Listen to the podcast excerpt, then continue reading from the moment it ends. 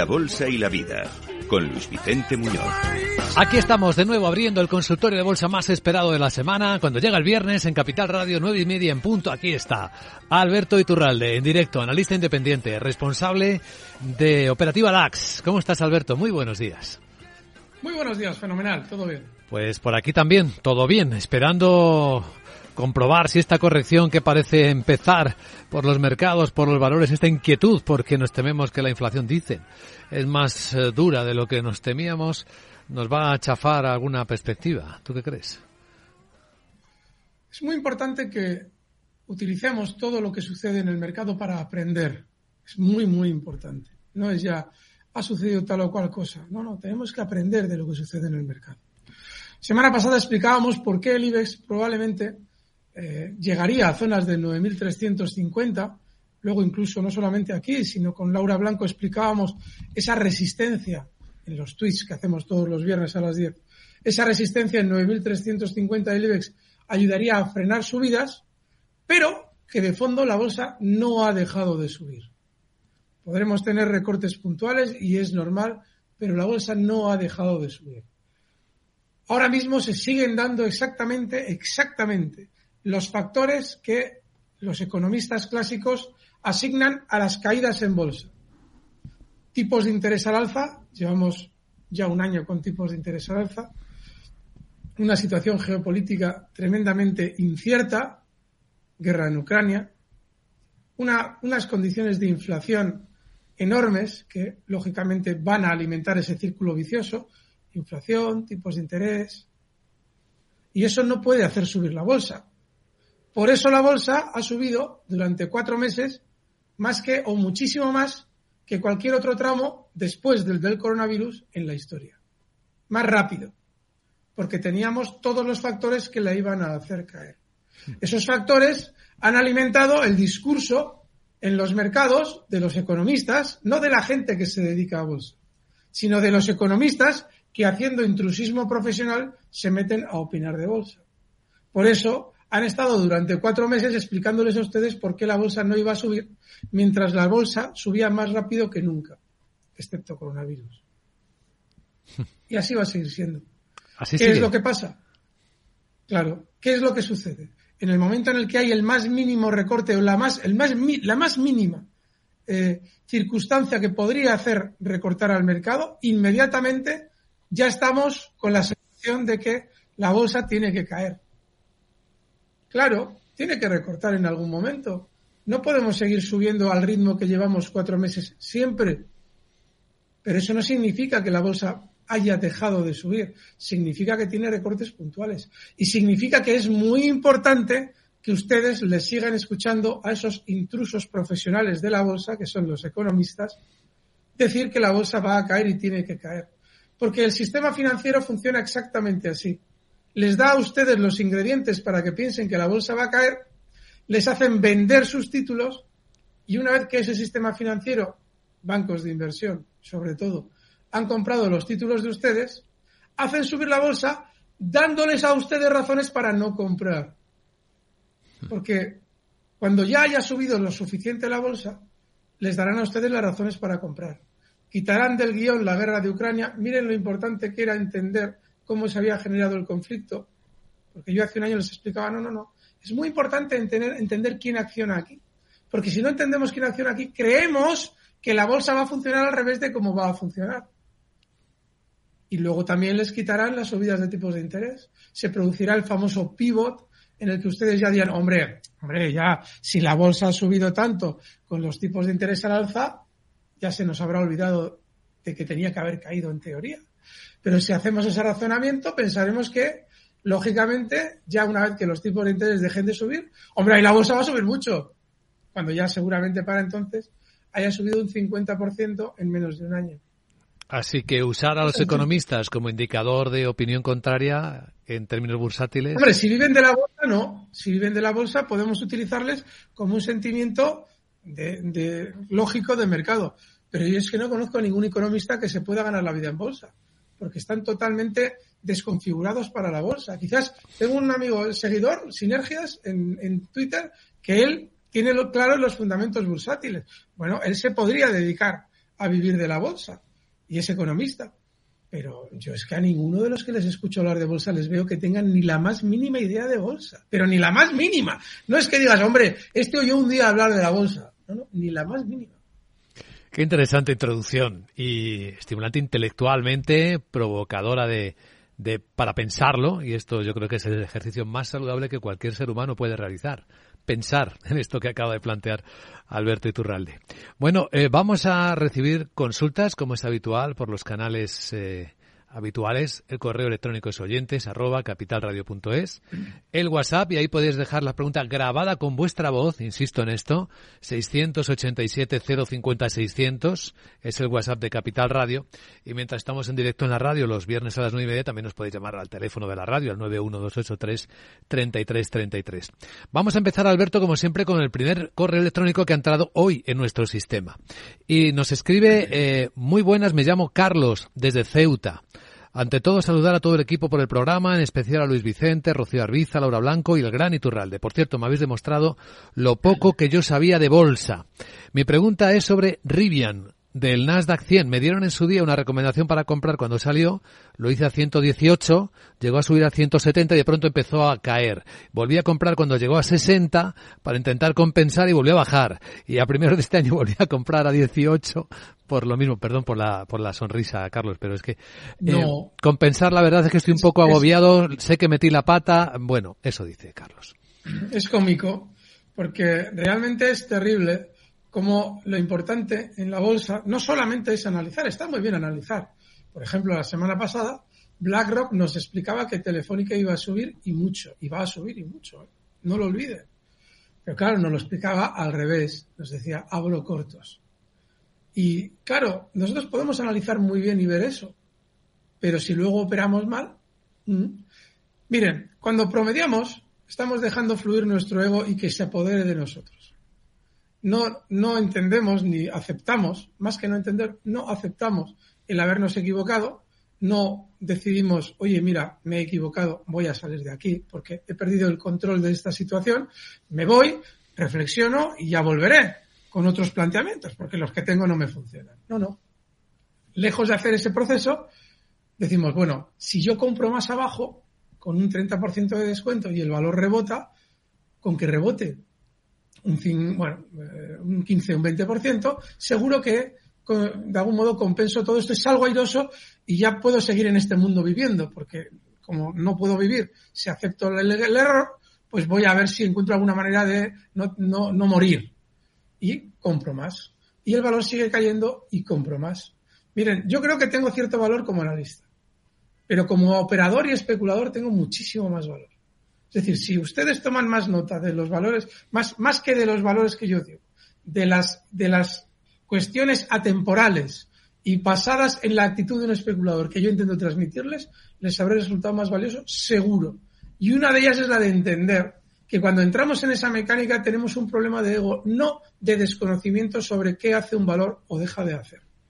Y yo lo siento, cuando algo se va de las manos, cuando a mí algo se me ha ido de las manos, que me ha pasado muchas veces, lo he eliminado ya de la ecuación. He vendido y fuera. Claro que luego va a rebotar, no tengan ninguna duda, pero hay que aprender de, de nosotros mismos dónde hemos cometido el error y no a apuntalar el error. ¿Cuál sería apuntalar el error? Que yo a usted le diría, que yo a usted le dijera, si es que lo supiera, que no lo sé, dónde va a dejar de caer un valor súper bajista, que viene cayendo ni más ni menos que desde 180 hasta mínimos en 19 dólares y lo que te rondaré morena si la cosa sigue como hasta ahora.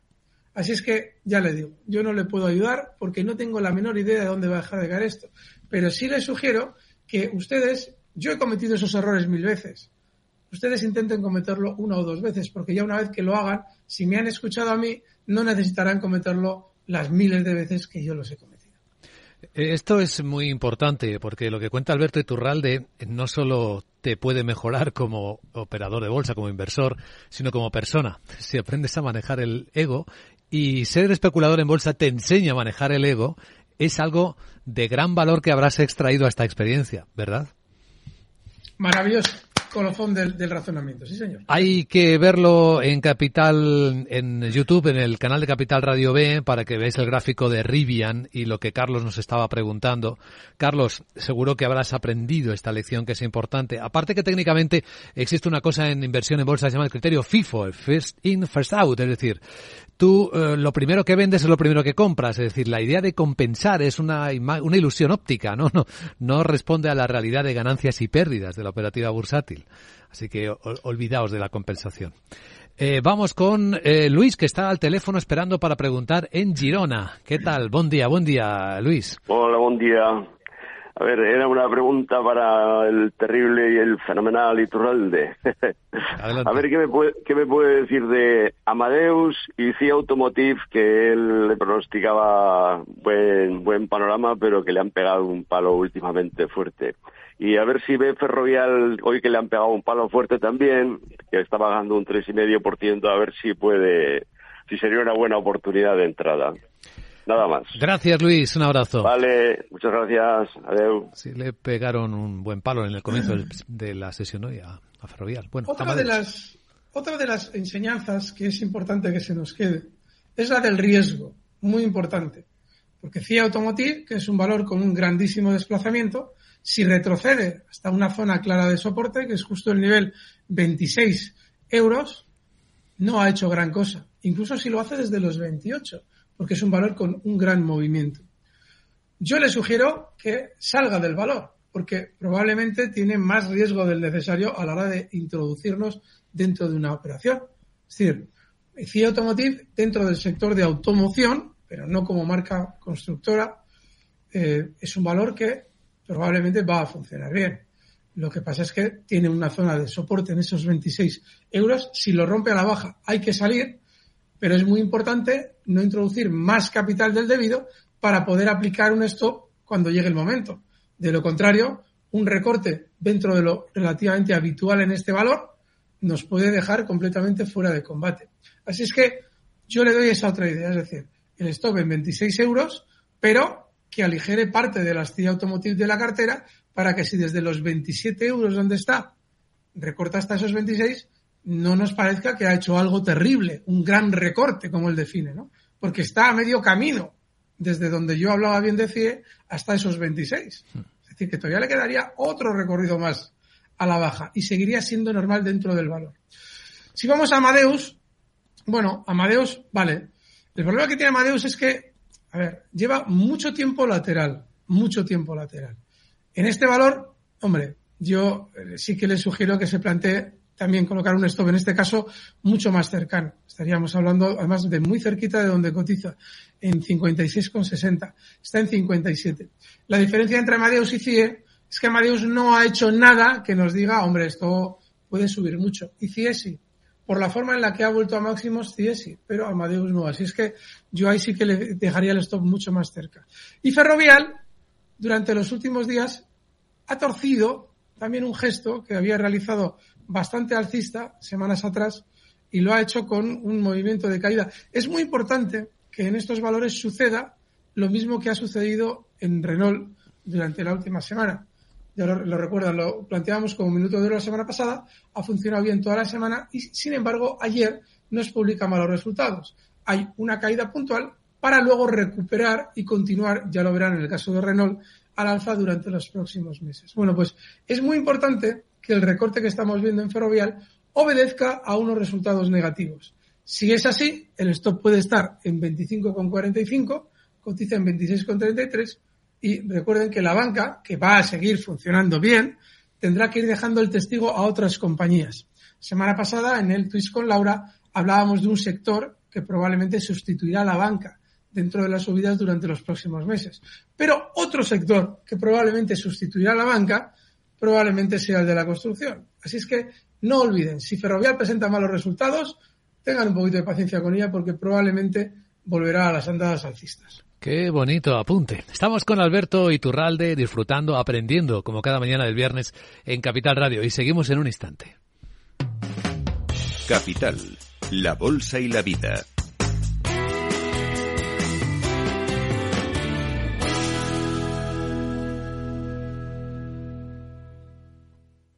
Tomaré el sashimi de salmón y después este fondo de renta variable japonesa. ¿Cómo? Y cárguelo todo a la misma cuenta, por favor. Si eres cliente de Renta 4 Banco, estás acostumbrado a tenerlo todo en el mismo lugar. Realiza pagos con tarjeta, transferencias y domiciliaciones desde tu cuenta de inversión. Entra en r4.com y descubre nuestros servicios gratuitos. Renta 4 Banco, más especialista, más para todos. Nace Dirigentes Club, un espacio único donde cruzamos las historias de nuestros dirigentes, un entorno de networking para generar vínculos profesionales, la mejor plataforma de nuevos conocimientos y tendencias, un club donde ofrecemos a nuestros dirigentes los mejores planes y servicios, porque juntos alcanzamos el éxito, porque juntos sumamos. Descúbrelo en dirigentesclub.com. Para personas inquietas, Capital Radio. Capital, la Bolsa y la Vida. Luis Vicente Muñoz. Y Alberto Iturralde en directo en este consultorio de bolsa. Y a ver, en el WhatsApp de Capital Radio, en el 687-050-600, ¿a quién escuchamos? ¿Qué tal? Buenos días. Buenos días. Este es un mensaje para Alberto Iturralde, uno de los dos magos de la bolsa. Simplemente querría saber cuál es su análisis del CAC 40 parisino. Objetivo, soportes y resistencias. Muchas gracias, Antón, desde Madrid. Gracias, Antón. El índice de la bolsa de París. Sí, sí. Esa, esa pregunta es formidable. Fíjense, cuando en octubre explicábamos por qué la bolsa iba a subir mucho, Todas las respuestas que yo recibía son las de aquel que se ha leído un libro de análisis técnico y me intenta golpear a mí con el libro en la cabeza. No, pero, pero no, pero usted está hablando de que, claro, la bolsa podría rebotar, pero no puede tener, no, no puede cambiar la tendencia. Claro, yo, yo explicaba, digo, claro, es que los que se han tragado un libro de análisis técnico y, y viven solamente de devorarlo, les han explicado que hasta que los índices no superan sus máximos históricos, no vuelven a su tendencia alcista. Y en ese caso, tú te puedes perder un 40% de subida en algunos índices, pero el índice subir sin ti, y comprar o considerar que la tendencia es alcista cuando ha llegado a máximos y te has perdido ese 40% de subida. Es el caso eh, perfecto de un índice que durante estos días ha vuelto a su tendencia alcista, que es el FTSE 100, y es el caso de otro que asemeja o por lo menos amenaza con volver a su tendencia alcista, que es el del CAC 40. Voy a ver si lo consigo abrir aquí. 0,94 PX1. Veréis. Vais a ver ahora mismo lo que está haciendo el CAC 40 y lo importante que es. Fíjense, acaba de llegar ayer justo a esos máximos históricos. Está justo ahí. Los ha tocado y ahora, claro, nos podríamos preguntar que, hombre, Ahora sí, ahora la tendencia es alcista. Ahora que el CAC ha subido un 31%, hombre, ahora puedo comprar. Les he explicado justo al comenzar que el IBEX ha llegado ya a ese objetivo alcista. El, CAC también ha llegado a ese objetivo alcista, esos máximos históricos. Lo más normal es que haya un freno temporal, pero es muy importante entender el concepto de freno temporal, porque se siguen dando todas las circunstancias para que el mercado siga subiendo. Así es que en el caso del CAC, otro tanto de lo mismo. Una vez que ha llegado a esos máximos históricos, sirven temporalmente de resistencia, es exactamente lo que está sucediendo. Incluso podría tener ciertos recortes si quiere, eh, bueno, funcionar peor durante unos días desde los 7.282 hasta los 7.600, perdón, 7.168. Pero recuerden, y yo le sugiero a nuestro amigo oyente que recuerde esos factores en el horizonte que hacen cualquier cosa a los inversores menos comprar. ¿De acuerdo? Es decir, que cuando lleguemos a resistencias, lo normal es que recortemos. El IBEX ya lo ha hecho. 9.350 lo explicábamos el viernes pasado. Pero lo lógico es que una vez que se vuelva a generar de nuevo con tímidos recortes el, el aluvión de sentimiento negativo, como hemos recortado un poco y estamos muy negativos, esto va a ser terrible, los índices volverán al alza. Si es que zonas 7.168. Pues visto el CAC 40, como cada viernes, después de que acabe este programa en la radio, empieza en Twitch Televisión la lección magistral encuentro entre Alberto Iturralde y Laura Blanco, que os recomiendo no os perdáis y que disfrutéis. Un elemento esencial de cada mañana del viernes. Otra pregunta para Alberto. ¿Qué tal? Buenos días. Adelante con ella. Buenos días. Buenos días. Este es un mensaje para el señor Iturralde. Quisiera preguntar sobre Philips, Stop, uh, objetivo alcista, estoy dentro con ligerísimas pérdidas. Gracias. Gracias, Philips. Vamos a echarle un vistazo. Hace unos días, eh, en ese canal que hemos comenzado en YouTube, Miguel eh, y yo, Miguel Méndez y yo, explicaba qué es una pauta gráfica con el ejemplo de Philips. Y es muy importante ese dato, la pauta gráfica. Porque históricamente, cada vez que Philips ha llegado hasta una zona, atentos, eh, zonas de, lo voy a marcar en el, aquí, hasta zonas de 12.50, digo 12.50 con el 5,50 porque con dividendos esto bajará, pero hay que precisarlo. Históricamente siempre, y no lo ha hecho en pocas ocasiones, siempre ha rebotado hasta niveles de 18 euros como mínimo, zonas de 20, 18 euros. Y es probable que lo vuelva a hacer, incluso más, ¿eh? ha llegado más arriba, hasta zonas de 20 euros. Y eso históricamente siempre ha sido así. Cada vez que ha llegado a zonas de 12,50, luego ha rebotado. Y lo ha hecho como poco en el tiempo hasta zonas de 20. El problema que tenemos en ese escenario es que es el tiempo. Es decir, es cuánto va a tardar. Bueno, pues le podemos colocar a Philips y además un stop claro en zonas de 14,50. Está ahora mismo en 15,70. Y fíjense qué operación posible, pero muy tranquila. Esto es muy importante tenerlo claro como algo tranquilo podría llegar hasta, bueno, a bajar el stop, hasta 14 con eh, ¿vale? Para darle un poquito más de amplitud. Bueno, pues Philips desde 14 con 20, fíjense qué extraño, ¿eh? Pero tiene más opciones de llegar desde los 15.70 hasta 20 que romper a la baja los 14 con 20. Y eso que está mucho más cerca de los 14 con 20. Con lo cual, bueno, vamos a ver si esa pauta se respeta y continúa siendo así a lo largo de los años. Se ha producido del orden de ocho veces. ¿eh? Fíjense ustedes, una pauta por ahora bastante fiable. Philips en el mercado de Euronext. Qué interesante. Otra pregunta para Alberto. Buenos días. Buenos días, soy Hans de Madrid. Eh, acabo de hacer una paradilla, voy en la bici de camino al trabajo, pero quería hacer una consulta, don Alberto, eh, a ver si es posible. Quería saber su opinión sobre American Express, qué le parece los niveles actuales. Yo estaba pendiente del valor en los 165, pero al final cuando rompió al alza el hueco y dejó el hueco no, no me dio tiempo a entrar.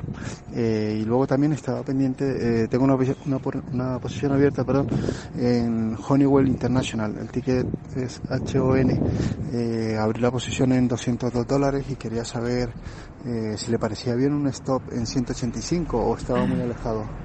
Muy amable, muchas gracias, buen día a todos. Muchas gracias, cuidado con la bici. Sí, cuidado con la bici. Y cuidado con esa sensación de vértigo equivocada que nos has de algún modo, descrito cuando nos has dicho, no, es que rompió, eso nos pasa muchas veces, y no me dio tiempo. Hombre, te han dado 20 días para entrar pero no has entrado porque el valor ha seguido subiendo y tú no querías, no querías aceptar el hecho de haberte perdido ese tramo. Hablábamos del ego antes. El ego se manifiesta en nosotros en la bolsa de muchas maneras y una de ellas, las, eh, una de ellas es la que tú has descrito. Es decir, se me ha ido, tengo miedo. ¿Por qué pasa eso? Porque vas a introducir en ese valor más peso en tu cartera del que deberías. Y como no aceptas la posibilidad de que ese tramo que te has perdido pueda suponer un recorte, entonces ya no compras, porque ese recorte a ti te generaría unas pérdidas insufribles porque vas a introducir demasiada parte de tu capital, ego. Con lo cual, yo lo que te sugiero es que te olvides de American Express. Porque ya cuando un valor se nos ha ido desde ese momento que tú has descrito, la friolera de él, atentos, ¿eh? desde esa apertura se ha llegado ahí hasta un 9%, olvídate. Claro, pero ¿por qué sigues dentro de, pendiente de American Express en vez de olvidarte, que es lo lógico? Se me ha ido, pues ya está, por ego porque tú no aceptas la posibilidad de haber estado siguiendo ese valor y que se te haya ido. Con lo cual hay que buscar la fórmula de que yo realmente aproveche ese valor. Hombre, es que se me ha ido. No, no, no puede ser. Y como tenemos que conseguirlo, ¿qué hacemos? A ver si Turralde me dice alguna manera de aprovecharlo. Ego. Olvídate del valor, desvincúlate. Vincularnos a valores peligrosísimos ¿Y de Honeywell? De Honeywell muy rápido que veo que vamos por minuto de oro. Sí. El stop inexcusable en 194 y está en 199. No es un valor que esté especialmente bien. 194 el stop. Sí, pero bueno, tranquilo, tenemos un minuto de oro para disfrutar.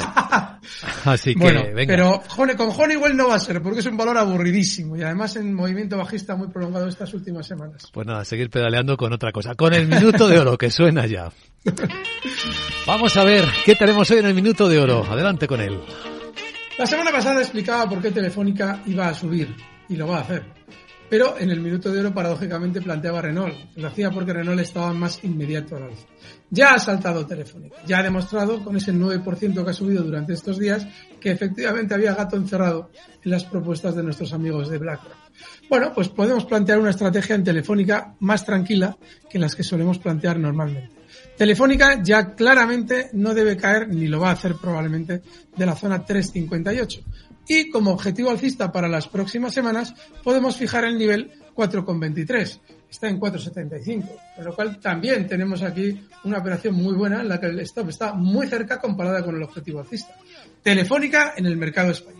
Bueno, pues eh, ha sido muy rápido, así que a lo mejor podemos hacer un minuto de oro extendido. ¿Tienes algo más hoy como regalo a nuestros sí, oyentes? Fijaos, la trampa que se ha producido durante estos días, lo he citado por encima. Ah, una cosa, vamos a explicar algo muy importante. Venga. Que también explicamos Miguel y yo en, el, en la magia de la bolsa.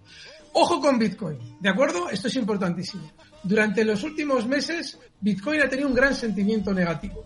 Y lo más normal es que durante los próximos meses también tenga una subida probablemente mucho mayor de lo que ustedes se imaginan. No les extrañe ver Bitcoin por encima de 30.000 y de 35.000. ¿De acuerdo? Recuerden, es un activo especulativo. Cuando eso suceda, cuando ese rebote o esa mayor subida suceda, que probablemente va a suceder, recuerden que no va a ser nada que en este mundo sustituya a las monedas fiat. Es un activo especulativo maravilloso si sabemos controlarlo. Ha tenido un gran sentimiento negativo durante los últimos meses, lo normal es que los bancos de inversión hayan comprado Bitcoin y ahora quieran vendérselo a ustedes mucho más arriba de donde está. Probablemente zonas de 35.000, 40, todo eso. Qué bueno. Bitcoin, sí, hay mucha gente hablando de ello, de la vuelta de las cripto. sí. Aunque todavía siguen buscando Así alguno es. que se ha escapado. Pero bueno. Eh, con Laura Blanco vamos ahora a la tele, con Alberto Iturralde en Twitch Televisión. Como siempre, mil gracias Alberto por ayudar a nuestros oyentes, por enseñar tanto cada vez. Eh, buen fin de semana, buen viernes. Y el lunes con Rocío Ariza a las seis, eh, que te esperamos también. Chao. Aquí estaremos. Fuerte abrazo.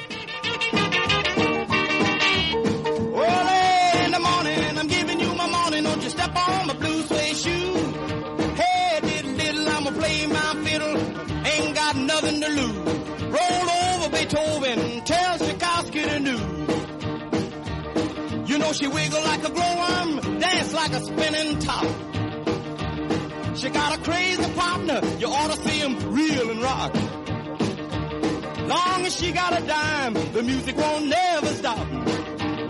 Roll over Beethoven. Roll over Beethoven.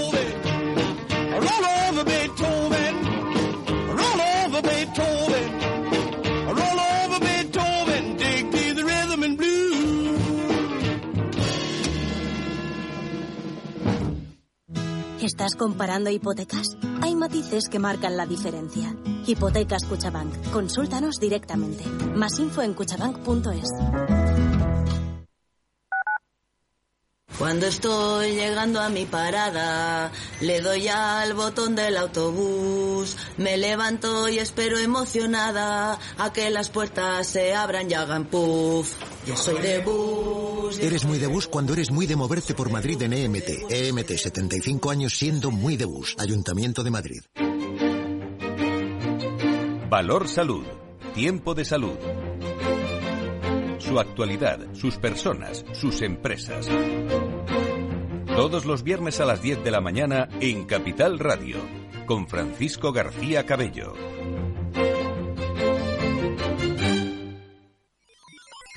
Los robots escuchamos Capital Radio.